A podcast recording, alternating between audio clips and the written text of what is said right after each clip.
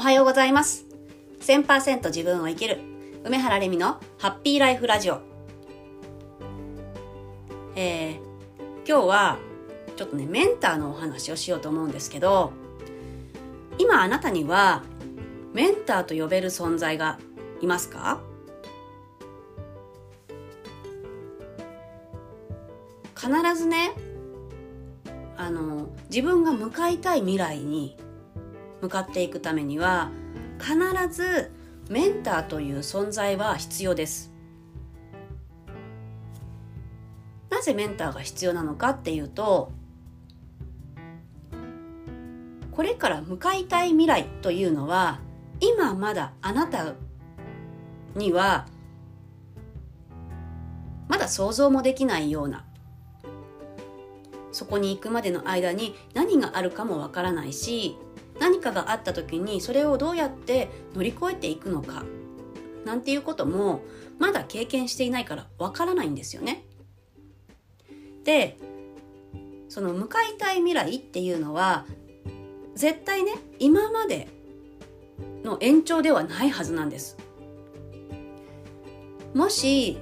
今までの延長がいいと思っているんであればあなたは今最高にハッピーだし何も悩みがないと思うんですね。ただもしその状態だとしたらこれから来る未来は今よりも劣る幸福度が劣るそんな未来になっていきます。なぜなら今のまま時間だけが過ぎて未来に行くということはその未来に行った時あなたは遅れている人になるわけです。いろんなことが世の中がみんな進化していっている、ね、今とは違う状況環境の中で今のあなたがそこにいるっていうのはもう何かが足りない状態になっているはずなんですね。だから今と同じだけの幸福度。満足度っていうのは得られなくなっている。だからそれはそれでちょっと問題なんですけどというわけで、まあ、未来っていうのは今までの延長ではないところを目指しているはずなんですね。そうでないと、まあ、人生を食いるよっていうことになっちゃうんですけどね。だから、まあ未来、向かいたい未来っていうね、理想をもっとね、あの見ていってほしいかなっていうふうに思うんですが、その、まあ、理想の未来に行くためにはメンターが必要。で、そのね、メンターが必要って、まあ、聞いてるからメンターを見つけるっていうところまでは、まあ、結構行く人います。で私のメンターは、まあ、こんな人この人ですみたいな感じで言っている人もいます。ただそこでちょっとね気をつけた方がいいことっていうのがあって、まあ、私もね過去はそうだったんですけどメンター一人見つけたら私にはメンターがいるから大丈夫と思ってしまいがちなんですがメンターっていうのはたくさんいないとダメなんですね。とは言ってもそれはジャンルごとそれぞれのジャンルに一人ずつ出なければダメなんですだから例えば、まあ、私がビジネスのメンターはこの人、まあ、ビジネスって大きく分けちゃうとあれですね。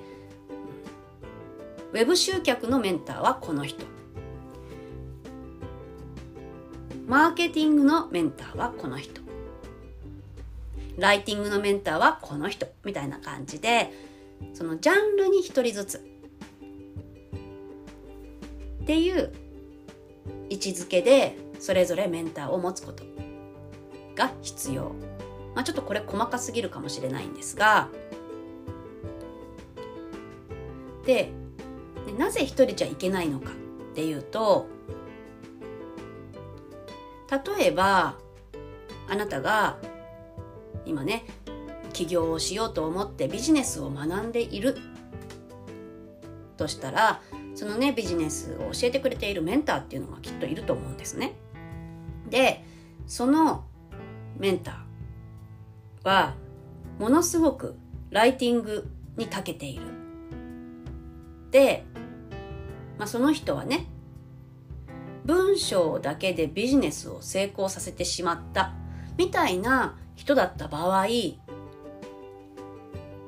まあ、もちろんね全てできているから成功していてメンターという存在に慣れているんですけど、ね、その人の成功方法成功したやり方であなたも同じように全く同じようにやって同じように成功できるかって言ったらそれはちょっと違うんですね。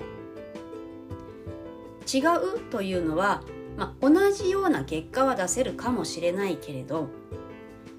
あなたのメンターが目指している未来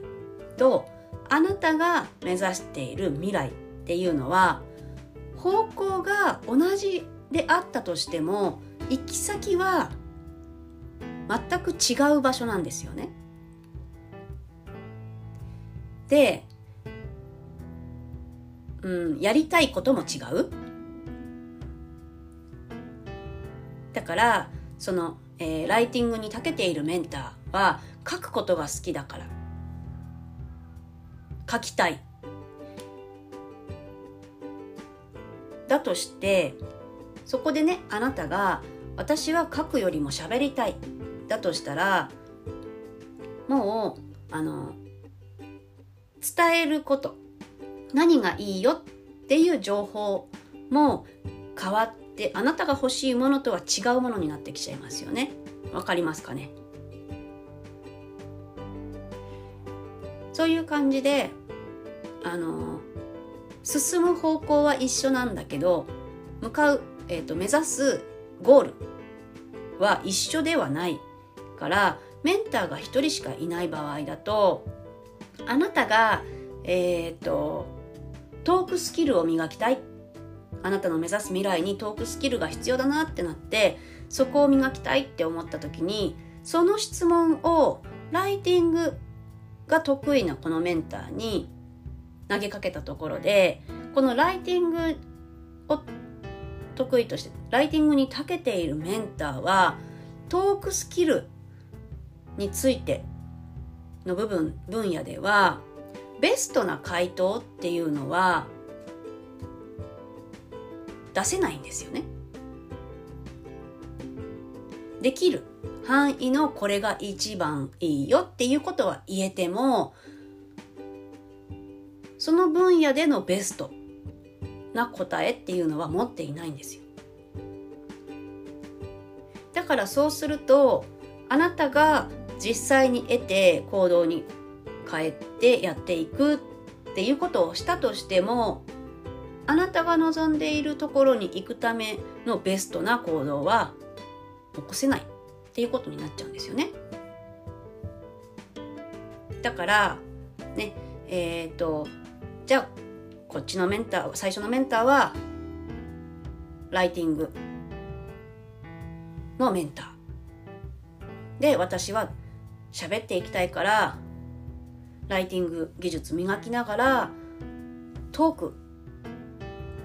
を学ぶためのメンターも見つけようみたいな感じで自分に必要なそれぞれジャンルねいっぱいあるはずなんです。そのそれぞれにメンターを持つ。っていうことが必要。で、ね、ジャンルに1人ずつじゃないとダメだよ。って言ったのは例えばねあのこれ結構いるんですけど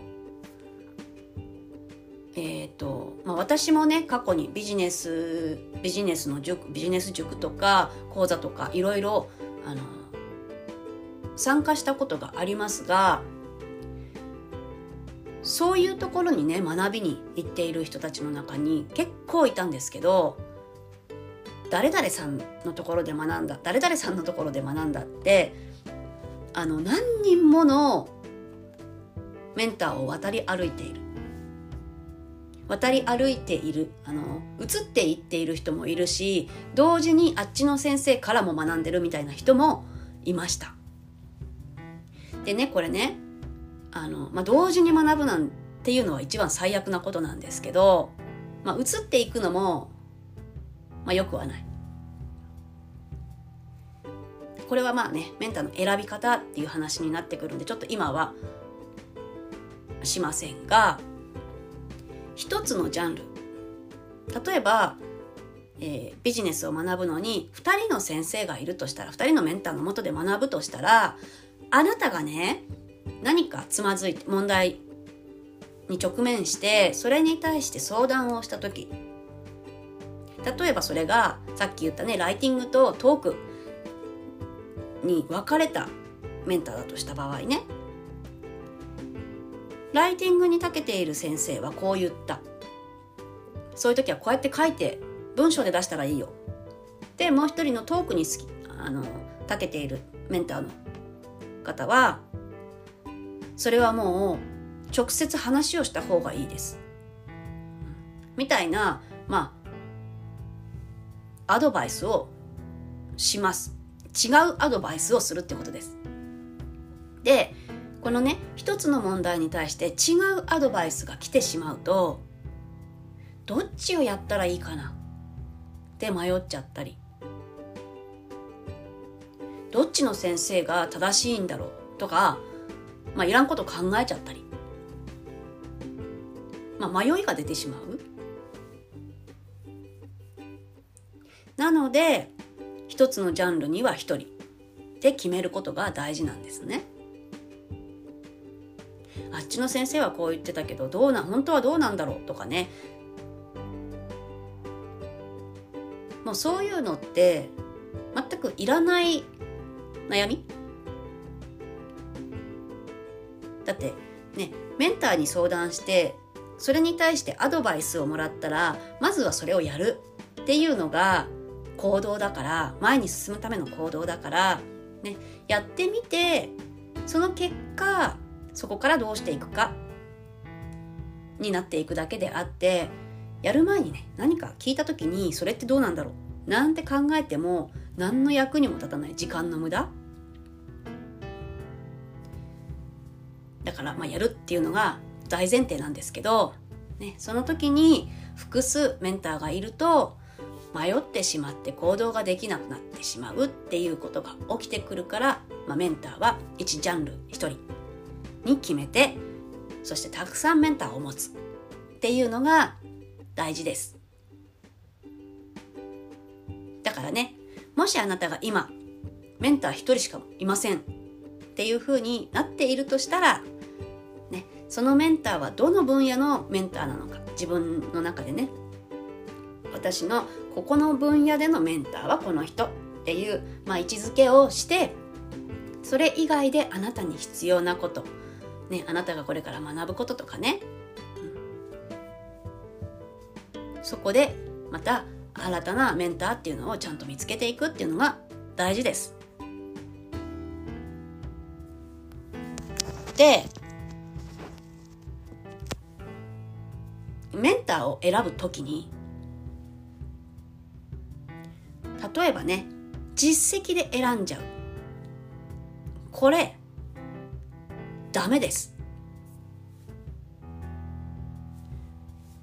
どんなに優れた素晴らしい功績を持っていてもねあなたにとってその人がメンターになるとは限りません。メンターっていうのはあなたにとってあなたにあなたが必要とすることを、まあ、教えてくれたり導いてくれる。存在。なので実績がすごい人がメンターではない。っていうのもちょっとね頭に入れておいて自分に合ったメンターを見つける。っていうことをしていくといいですね。私もやっぱりねあの最初ビジネスを学び始めた頃っていうのはやっぱりね実績のある人ばっかり見てたんですよ。なんかこの人すごいから。この人が言ってることなら間違いないみたいなだろうみたいな感じでね。だけどそういう人のところに学びに行ってしまうと必ず出てきます。違和感。あとは疑いで、まあ、そういうふうになっちゃうと結局アドバイスもらっても行動に変えられなくなっちゃうんですね。まあ一言で言ってしまうと信用してないからなんですよ。そこに信頼がないからなんですね。なのでメンターを見つける時メンターこの人が私のメンターだって決める時にはまずあなたがその人を信頼できるかどうか。ここから入ってください。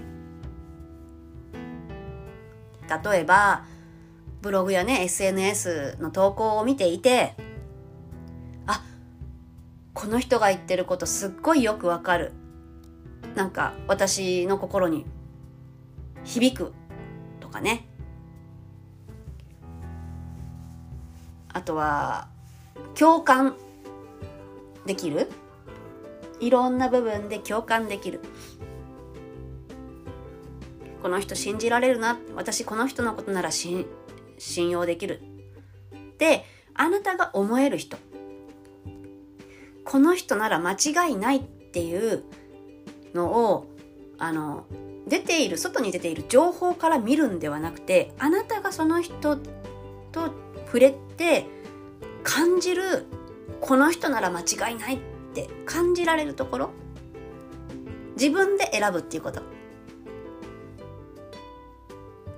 数字とかそういうね外に出ている実績とかで見るんではなくってあなた自身がその人を見てどう感じるか。そこでその人に近づいてみようとするか、ね、どうかっていう感じ。そこから入っていって、情報に触れている。うちにこの人なら信用できる。この人から学ぼうっていう気持ちが湧いてきます。そうなったそうなれた人をメンターにする。とあなたはその先ねずっと、まあ、信頼をしなしたままして話を聞くことができるのでいただいたアドバイスに素直に取り組もうって行動に変えられるようになります。ただね、メンターも人間だから。今はそうだけど、この先何かね、変化がしていく可能性もありますよね。で、そうなった時に、あれなんか違う、ずれてきた、みたいに感じることも出てくる可能性もあります。ね、だからその時には、あの、またね、その分野、あ、自分がね、成長する時だって思って、新たに新しいメンターを探すっていうのも必要になります。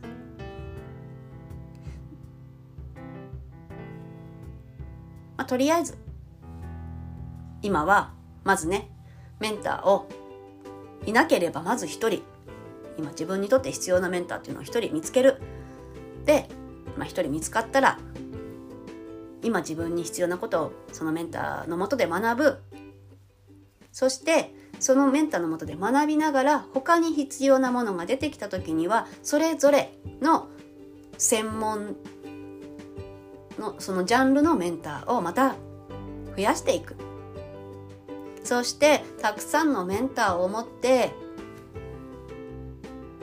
あなたの向かいたい未来に向かっていく。っていうふうにしてみてください。だって国語の勉強が分からなくて国語の先生そこにいるのに私のメンターは数学の先生だから。って言って数学の先生に国語を聞いたりしないですよね。そういうことです。なのでたくさんメンター作ってくださいね。ということで、え今日はメンターのお話でした。ではまた。